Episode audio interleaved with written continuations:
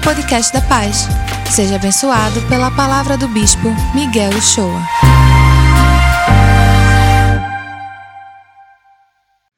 Vamos lá, vamos pegar a nossa. Pega a sua Bíblia. Se você tem uma Bíblia aí com você, muito provavelmente sim. Se você está em casa, você deve ter uma Bíblia. Então, deixe ela aberta inicialmente em Gálatas 5. Nós vamos trabalhar isso aqui. Mas antes de tudo, vamos orar. Senhor.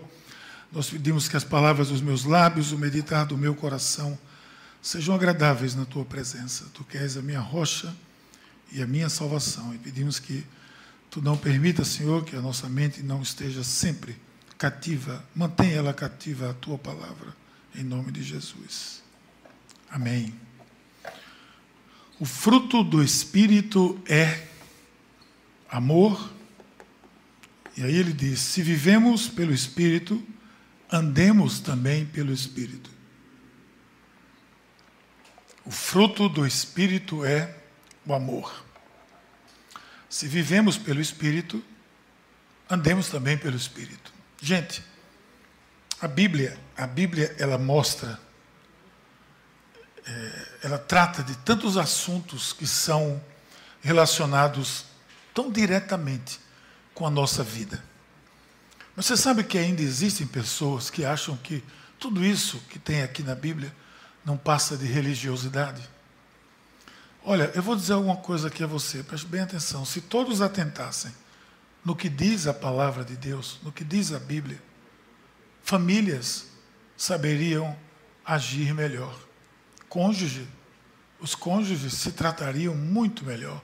Pais e filhos teriam uma excelente relação. Se todos planejassem como Neemias e liderassem como Jesus, meu Deus, quanta diferença isso faria nesse mundo hoje. Se todos negociassem com a integridade de Neemias, do que seria desse mundo? Não, não é só religiosidade. Nós estamos iniciando hoje uma série onde nós trataremos do fruto do Espírito. E a gente está chamando essa série de Uma Vida Saudável e Frutífera. E, e por quê? Nós estamos.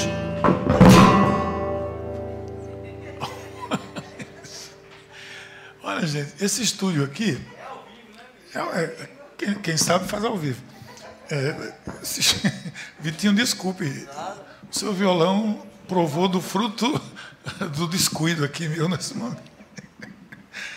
Olha, eu vou falar para você. Deixa eu, deixa, eu, deixa eu voltar para aqui, né? Que esse negócio agora é, mexeu com a gente aqui.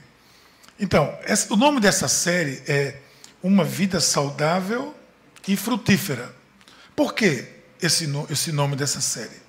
Porque saudável, porque o fruto do Espírito é o caráter de Cristo.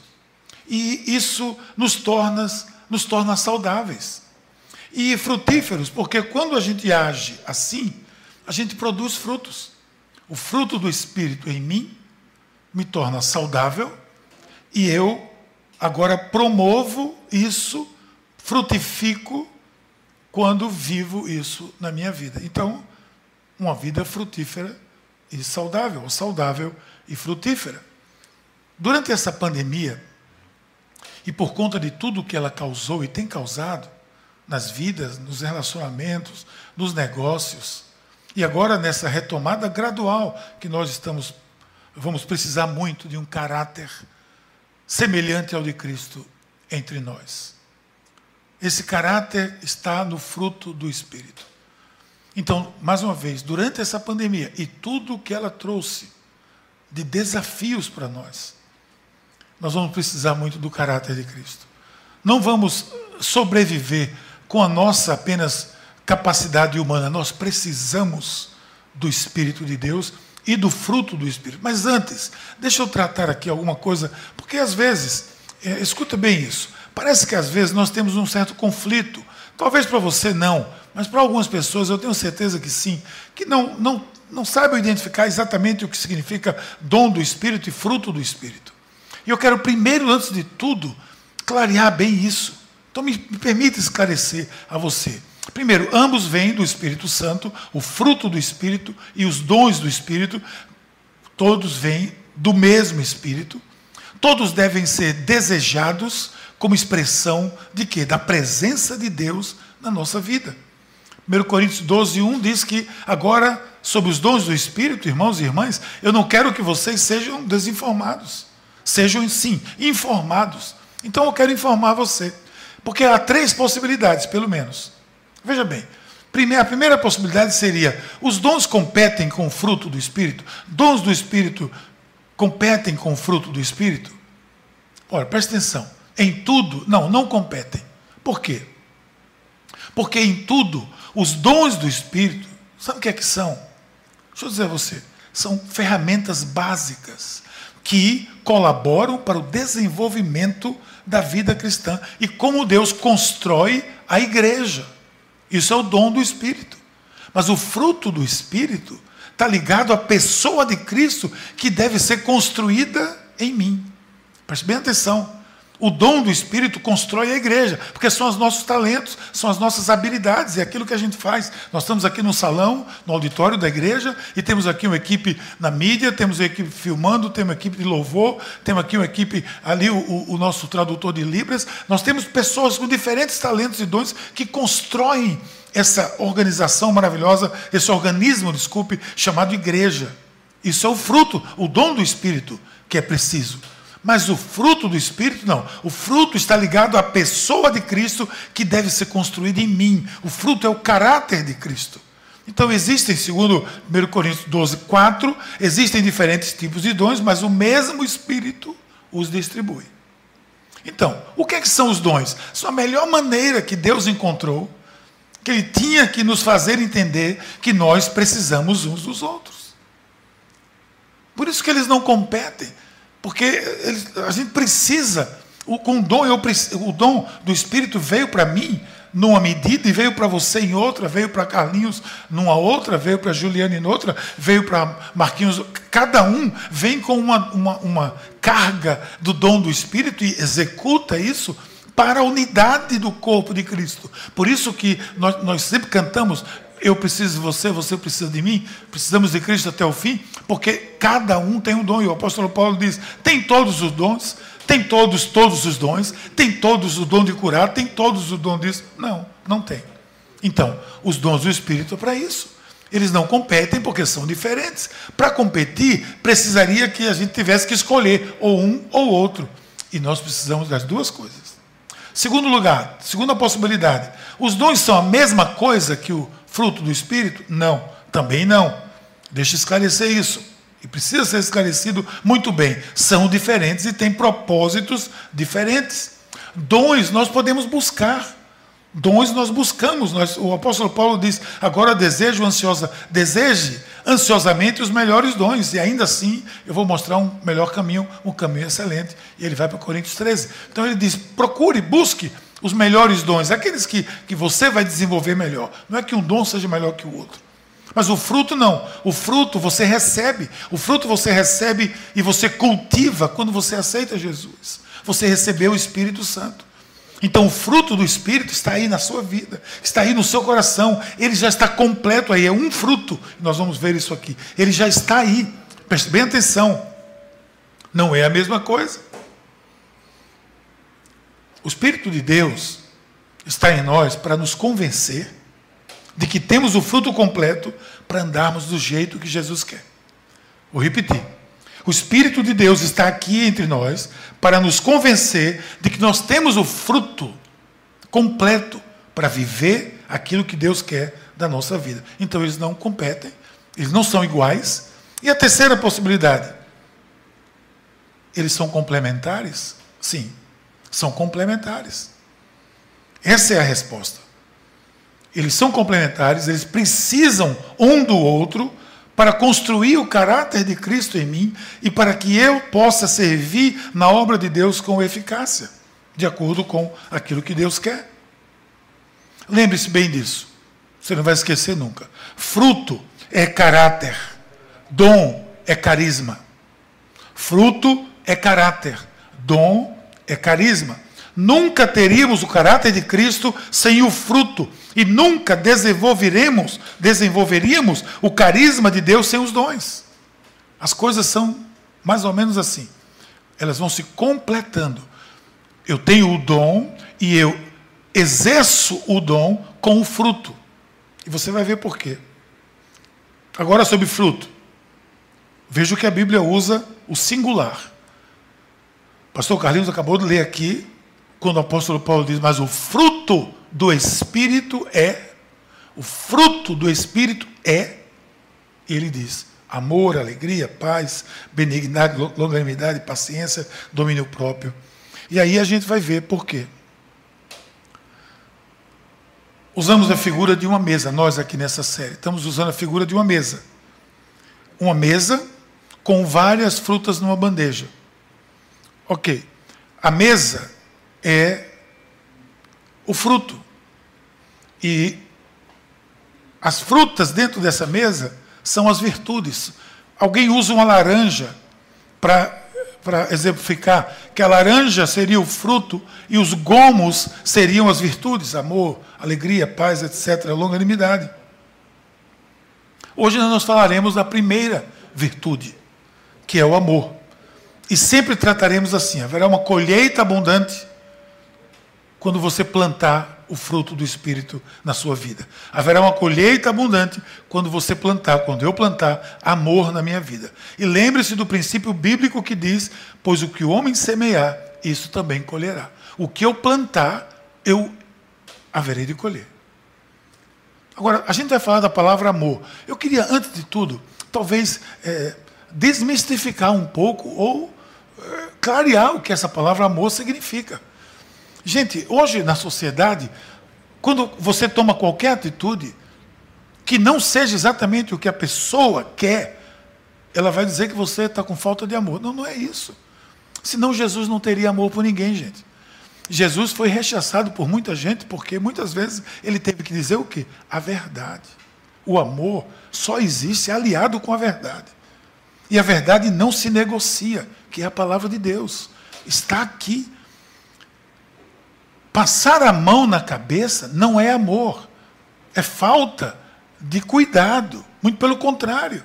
O pai que cuida, disciplina, segundo a Bíblia, não é verdade? Então, amor não é você, não deixa para lá. Não, não é. Eu quero esclarecer, não quero deixar para lá. Eu quero ajudar essa pessoa a entender melhor o que é o propósito de Deus. Então, eu tenho que ter amor por ela. Então, vamos deixar bem claro que amor não significa você simplesmente abraçar alguém e deixa viver o laissez-faire, deixa viver como a pessoa quiser. Não, isso não é amor, isso é descuido. A palavra amor, na tradição da escrita grega, ela tem quatro expressões no grego. E você sabe que eu escrevi esse livro, As Quatro Faces do Amor, e apliquei ele à vida matrimonial. Isso aqui está aplicado à vida matrimonial, à vida do casal, normalmente aos relacionamentos, namoro, noivado, casamento, etc. Mas esse, esse, tipo de amor é aplicado a qualquer área da nossa vida. Eu apenas usei os quatro amores nas quatro faces do amor. Mas o, existe também o amor eros, que é o amor romântico, o amor da sensualidade, o amor storge, que é o empatia, o amor familiar. Tem o filia, que é a amizade, ou filéu, que é filantrópico, é a amizade, e o ágape, que é o amor incondicional. Filha e ágape aparecem claramente na Bíblia, nesse formato. Eros e estorge aparecem com outras é, variações gramaticais, mas também estão incluídos aqui no Novo Testamento.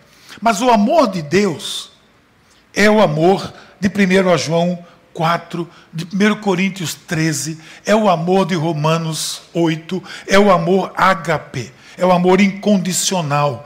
E assim como o que nós recebemos lá de Mateus 22, que também é ágape, que diz assim: devemos amar tanto a Deus, acima de todas as coisas, quanto às pessoas, como a nós mesmos. Isso é amor ágape. É o ágape que está aí.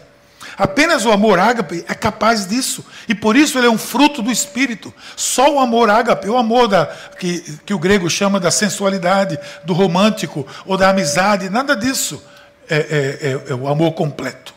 Eles precisam do ágape. Nós, nós amamos porque ele nos amou primeiro. 1 João 4,19. Nós amamos porque ele nos amou primeiro. Ele depositou esse amor em nós. Sabe onde é que tem uma passagem muito interessante sobre isso? É quando Pedro, lá no texto de, de, de João 21, quando Pedro está diante de Jesus. Vocês sabem, Pedro traiu Jesus. Pedro era impulsivo, ele tinha um, um, um comportamento, é, um temperamento muito impulsivo, pusilânime, sanguíneo, etc. Ele cometeu alguns equívocos, assim como nós cometemos tantos, né? Mas tem essa passagem é muito interessante, eu vou ler para vocês com cuidado. Veja o que ela diz. Depois de comerem, Jesus perguntou a Simão Pedro: Simão, filho de João, você me ama? E Jesus usa a palavra HP, ou agapas. Você me ama realmente mais do que a estes? E Pedro disse: Sim, Senhor. Tu sabes que eu te amo. Só que ele usa a palavra amizade. Ele usa filéu ou filha. E Jesus, mais uma vez, na né, primeira vez, na segunda vez disse Jesus: Cuide dos meus cordeiros. Novamente Jesus disse: Simão, filho de João, você realmente me ama? Ágape de novo. E ele respondeu: Sim, Senhor. Tu sabes que te amo. Amizade de novo. Pastoreia minhas ovelhas. Pela terceira vez, ele disse: Simão, filho de João, você me ama? Agora Jesus coloca a palavra amizade. E Pedro, magoado porque Jesus trocou a palavra, constrangeu Pedro. Isso a gente não percebe no idioma português, mas está aqui, no idioma grego é assim.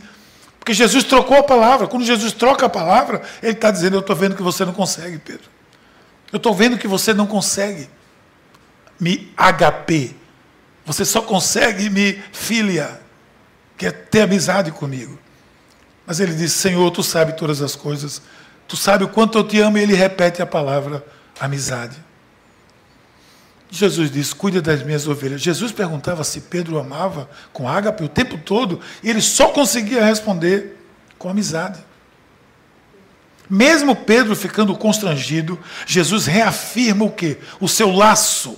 Ele se, ele se, vamos usar a expressão, ele se baixa, ele se volta agora para a dimensão de Pedro e usa a palavra que Pedro usava. E ele restaura Pedro ali. Ele entendeu, respeitou a limitação de Pedro. Assim devemos nós. Os nossos atos de amor, nós devemos atos de amor.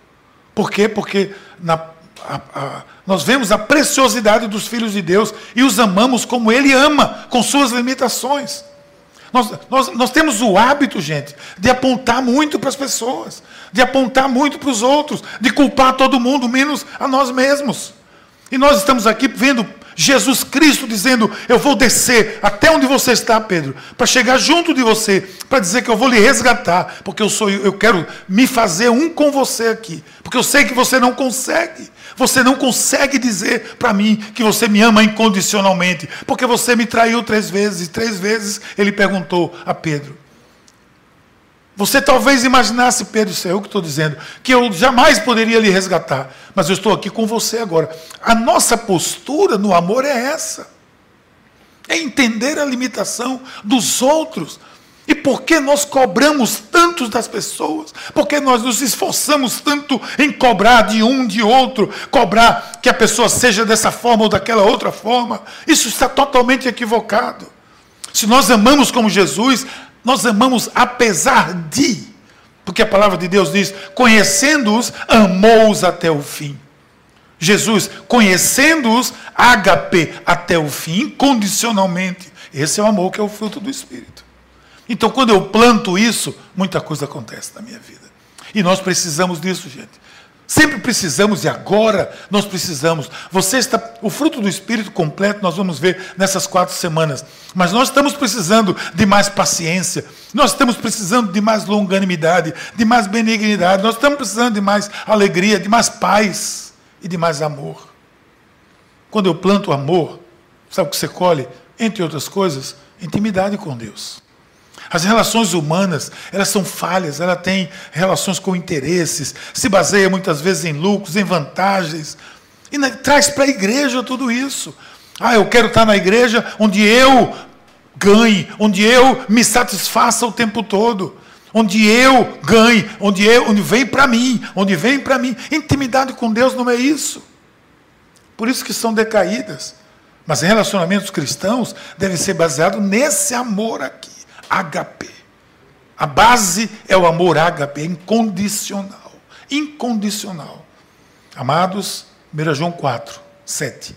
Amemos uns aos outros, pois o amor procede de Deus. Aquele que ama é nascido de Deus, nascido de Deus e conhece a Deus.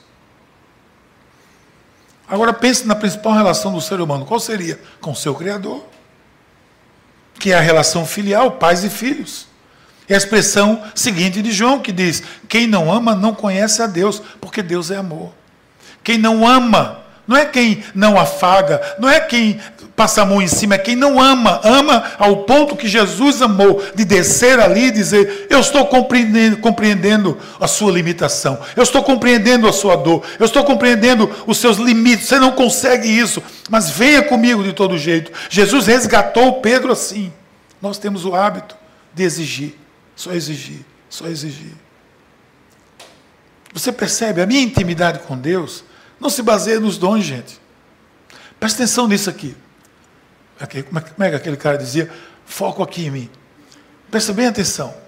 A minha intimidade com Deus não se, não se baseia nos dons que eu tenho, nem na minha eloquência, nem nos meus talentos, mas acima de tudo na presença desse amor em minha vida. Porque se eu tenho intimidade com Deus, isso não será percebido numa, numa, numa vigília que eu frequento, nas orações e horas de oração que eu tenho, será visto na maneira que eu me expresso. A sua intimidade com Deus não é e nunca será vista no tempo que você gasta sentado ou deitado ou prostrado de oração. Não. Os muçulmanos fazem isso. Três vezes por dia, muitas vezes mais do que nós fazemos. Eles param tudo, onde estão? Estiver no trem, para. Se estiver no ônibus, para. Se estiver no meio da rua, para. Se ajoelha, bota o tapete e ora. Tempo de oração não mostra necessariamente a minha intimidade com Deus. Também não, é, não são os meus talentos, nem os meus dons, mas é como eu me expresso nos relacionamentos. Aí sim. Aí o amor vai aflorar, vai aparecer, porque aparece o amor ágape. Se eu quero vida abundante, se eu quero intimidade, a base de tudo precisa ser a expressão do amor de Deus em nós, do amor HP em nós. Claro que o amor completo vai se, vai se desenvolver em nós, mas esse amor incondicional é o que é importante. Parece simples, e é mesmo. É muito simples. Se a gente quer vida abundante, intimidade, a base de tudo é a expressão do amor em nós. Esse amor, o amor ágape de Deus. A gente tem visto muita, muita busca por intimidade, muita busca por vida abundante. Mas o fundamento de tudo precisa ser o amor. Esse é o exemplo do próprio Deus. Olha o que Deus disse. Foi assim que Deus manifestou o seu amor entre nós. Como foi que ele manifestou o seu amor? Falando, dizendo: Não, está tudo bem. Não. Ele enviou o seu filho unigênito ao mundo. Ele deu o principal que ele tinha. Ele deu o melhor que ele tinha. Ele deu aquilo que eu não sou capaz de dar, nem de perto, para que eu pudesse viver por meio dele. Isso é amor. A primeira coisa é essa, intimidade. A segunda coisa, quando eu planto amor, eu colho perdão. Eu colho perdão dos pecados. Porque um exemplo vem do próprio Deus. E João vai nos mostrar aqui, olha só. Nisso consiste o amor. Não em que nós tenhamos amado a Deus, mas em que Ele nos amou e enviou o seu Filho como propiciação dos nossos pecados o amor de Deus, perdão dos pecados. Então nós estamos falando de amor ao próximo. Nós vimos na cultura do reino que todos, todos são iguais perante Deus. Eu tenho insistido nisso e vou continuar insistindo. Esse ainda é o ano da cultura do reino. E todos são iguais perante Deus. Nós não somos seletivos. Todos foram criados à imagem de Deus, são alvos do seu amor, e as flechas que levam esse amor somos nós. Assim pode haver perdão. E eu pergunto nesse início aqui, o que é que você está enviando como resultado do amor para as pessoas? Nesses tempos desafiadores, perdão está sendo solicitado constantemente, porque nós temos errado constantemente. Olha, num, num ambiente de igreja, um ambiente como esse aqui, um pequeno auditório, onde tem aqui poucas pessoas. Se não houvesse esse amor, ou se não houver esse amor, é tão difícil que isso aqui aconteça. Porque você que está me filmando, vai querer agir de um jeito, você que está com a outra câmera do outro, você que cantou do outro, você que tocou do outro, você que está no som com o outro, quem está no computador vai achar que tem razão. Se nós não tivermos essa, essa dimensão do fruto do Espírito do amor que gera perdão em nós, quando eu olhar para você e eu errar como eu errei e derrubei o, o, o, o violão de Vitinho, você vai me perdoar como eu acredito que ele tenha me perdoado. Eu espero que tenha me perdoado aí. Porque há perdão. Isso só pode existir se o fruto do Espírito estiver em mim.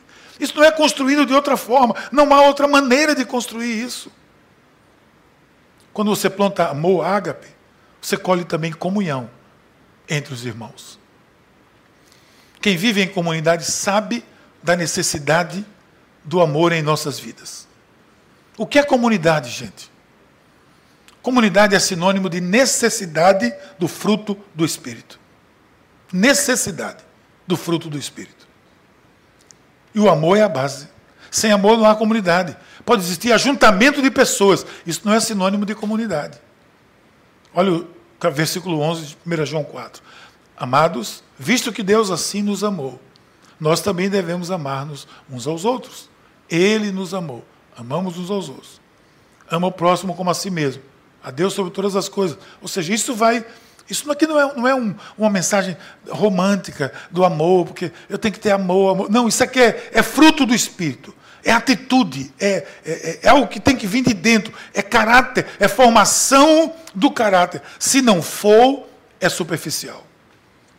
Perceba aqui no ensino de João, que é conhecido como o apóstolo do amor. Como é que isso se dá? Hoje tem gente por aí que está usando essa expressão lugar de fala, né? Acho tão Interessante isso, né? Lugar de fala agora. Você só pode falar se você já viveu aquilo. Muito bem. Isso é uma grande mentira, mas tudo bem. A gente vai. Tem os, um dos os melhores treinadores de futebol nunca foram os melhores jogadores de futebol. O lugar de fala dele estava errado. Porque ele, às vezes ele era um fraquinho jogador de futebol e se tornou um grande treinador de futebol. Qual é o lugar de fala dele? Lugar de fala, gente, é aquilo que a gente experimenta, claro que é. Se você crê nisso, Aqui está uma pessoa que tem um lugar de fala, chamado Jesus Cristo. Desculpa, João. Sabe por quê? Escuta esse homem de Deus que tem um lugar de fala aqui. Ele foi quem ficou com Jesus até o fim, ele que foi que ficou com a mãe de Jesus, ele que foi lá para o pé da cruz, pagando o preço de poder ser até morto. Ele se coloca aqui nessa condição. Olha o que ele Deus diz: Deus assim nos amou nós também devemos amar-nos. Assim como também nós, como Ele nos amou. E como foi que Ele nos amou? Entregando o seu próprio Filho. Não foi dizendo palavras bonitas, isso aí é romantismo. Não foi escrevendo palavras bonitas, não. Isso aí é romance. Foi enviando o seu próprio filho, foi sacrificando-se, foi negando-se a si mesmo, negando o próprio Deus, negando a si mesmo, que entregou Jesus. Assim também, ele diz, devemos nos amar. Mas do que ele está falando? Disso aqui que eu acabei de dizer. Sacrifício, entrega. Nossas relações devem ser pautadas nesse mesmo padrão o padrão da entrega, da doação, do dar ao outro, do ser generoso, do ser amigo, do compartilhar, do, do que Jesus fez. Eu vou re recuperar aqui com Pedro, de descer e entender o limite de Pedro. Você reclamar do seu líder de célula, Senta, no, senta na cadeira dele. Vou dizer isso aqui de novo. Quando você reclamar do seu líder, seja lá quem for, experimenta sentar na cadeira dele, calça o sapato dele e vai andar por onde ele está andando. Experimenta com qualquer pessoa viver o que ela está vivendo antes de expressar qualquer, qualquer atitude de crítica ou de rejeição. Porque atirar pedra, gente, é muito fácil. Por isso que amor é sacrifício. Por, por isso que amor é apesar de. Eu amo você. Não vou nem apontar para ninguém aqui. Eu amo você apesar de você. Porque Jesus me ama apesar de mim. Apesar de mim. Nossas relações são pautadas assim. Afinal de contas, o que é que vai dizer que a gente vive em comunidade? É o ajuntamento? Claro que não. Se temos o amor de Deus, nós expressamos isso servindo a Deus, servindo ao próximo, amando a sua igreja, a sua noiva, a noiva de Jesus, a noiva de Deus, amando o próximo como a si mesmo, doando-se. Escuta isso aqui que eu vou dizer, talvez ser grave, quem sabe alguém vai botar na internet. Se não há doação em sua vida, não há devoção em sua vida. Escuta bem. Se não há doação na sua vida, não há devoção na sua vida. Eu afirmo isso categoricamente. Plante amor e colhe a verdadeira vida em comunhão. Vou acabar dizendo que quando eu planto amor, eu também colho crescimento e maturidade espiritual. Agora vamos concluir. Vamos falar dessa maturidade espiritual tão desejada. E às vezes desesperadamente desejada. Escuta aqui. A raiz de qualquer maturidade espiritual vai ser sempre esse amor que nós estamos falando aqui, fruto do Espírito. Mas esse aqui, o ágape, o incondicional. Gente, maturidade espiritual não é ter, nem usar os dons espirituais. Ou a gente entende isso, ou nós vamos seguir como crianças espirituais a vida toda. Escute bem, o mais imaturo dos cristãos tem todos os dons. Basta ele buscar. É o que o apóstolo Paulo diz. O mais imaturo, aquele que se converteu ontem, ele tem dons. Basta buscar.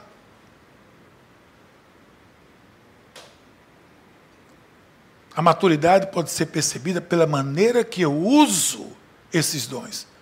E o que rege o uso dos dons é o fruto do Espírito. Todos nós precisamos entender isso, que o fruto do Espírito é o que mostra a maturidade e nunca os dons. A expressão de João aqui é que, mesmo não podendo ver a Deus, o veremos aonde? Nos nossos relacionamentos. Na maneira que nós nos expressamos, como eu me relaciono com as pessoas, na minha casa, com a minha igreja, com os meus líderes, com os meus pastores, com os meus liderados, com meus irmãos. É isso que poderá dizer. Uma das marcas da imaturidade da igreja de Cristo é vista por essa troca-troca de igreja que muitos vivem, em nome da maturidade. Eu lamento tanto quando eu vejo pessoas que foram aqui da igreja sendo batizadas em outra igreja. O rebatismo é a marca da divisão da igreja. Uma pessoa aí em outra igreja, não vejo problema nenhum. Mas quando é rebatizado, eu faço aqui uma crítica pública a isso. É uma vergonha para a igreja. Porque eu, eu, leio que há um só batismo em nome do Pai, do Filho e do Espírito Santo. E eu vejo pessoa, as pessoas por aí, de repente, estão sendo batizadas. E às vezes porque os próprios líderes exigem que eles sejam batizados. E vai passar para outra igreja e vai ser batizado de novo. Isso é marca da divisão. Isso é a vergonha da igreja de Cristo. Eu tenho vergonha disso. Nessa igreja, nós nunca rebatizamos uma pessoa. Se ela foi batizada em nome do Pai, do Filho e do Espírito Santo com água, muito ou pouca, não interessa, ela é minha irmã. Ele é meu irmão em Cristo. E aqui apenas recebido no dia do sim como parte da família de Cristo. Então entenda o que pode dizer que eu sou maduro, como eu me expresso. Não se aguenta uma diferença, se sente atingido, vai em busca de algo novo. Mas veja o que o amor ensina. Ninguém jamais viu a Deus. Se nos amarmos uns aos outros, Deus permanece em nós. E o seu amor será aperfeiçoado. Isso é gerúndio, gente. Vai ler lá o livro gerúndio do Bispo Miguel. Isso é gerúndio. Isso vai acontecendo. E quando eu olho para uma pessoa, eu olho aqui para Milena, para Juliane, para Vitinho, para Carlinho e digo, ah não, mas eles não, eles não estão maduros ainda. Claro, e eu também não. Nós estamos aonde? Estamos deixando as coisas do passado, estamos crescendo ainda, é um processo, e quem sou eu para exigir deles ou de mim que eu esteja pronto? Se eu não tenho amor com, com quem vejo, com quem lido, com quem convivo, onde é que está o meu crescimento? Onde está a minha maturidade? Muitos vão em busca dela e nunca encontram. O pastor, muito conhecido no mundo todo, disse que a experiência dele foi que ele saiu da igreja porque não encontrou graça. Ele voltou para a igreja porque não encontrou graça em canto nenhum. Quando Paulo diz aos Efésios que os meninos imaturos seguem ventos Eu digo que é porque as velas da maturidade não foram ainda içadas. E o amor é o mastro dessas velas. Você percebe que se quisermos colher uma vida frutífera, temos que plantar amor ágape, incondicional, aquele que me leva a desenvolver intimidade, a receber perdão, a ter uma vida verdadeira comunhão, a ter crescimento e maturidade. Pense sobre isso. Reflita sobre isso. Na semana que vem nós falaremos sobre alegria e paz, parte do fruto do amor, o fruto do Espírito na nossa vida. Que Deus nos abençoe. E aí, curtiu essa palavra? Aproveite e se inscreve para receber semanalmente nosso podcast. Nos segue também nas redes sociais, no perfil Somos Pais. E se mora perto de uma de nossas extensões, vem nos visitar. Até o próximo!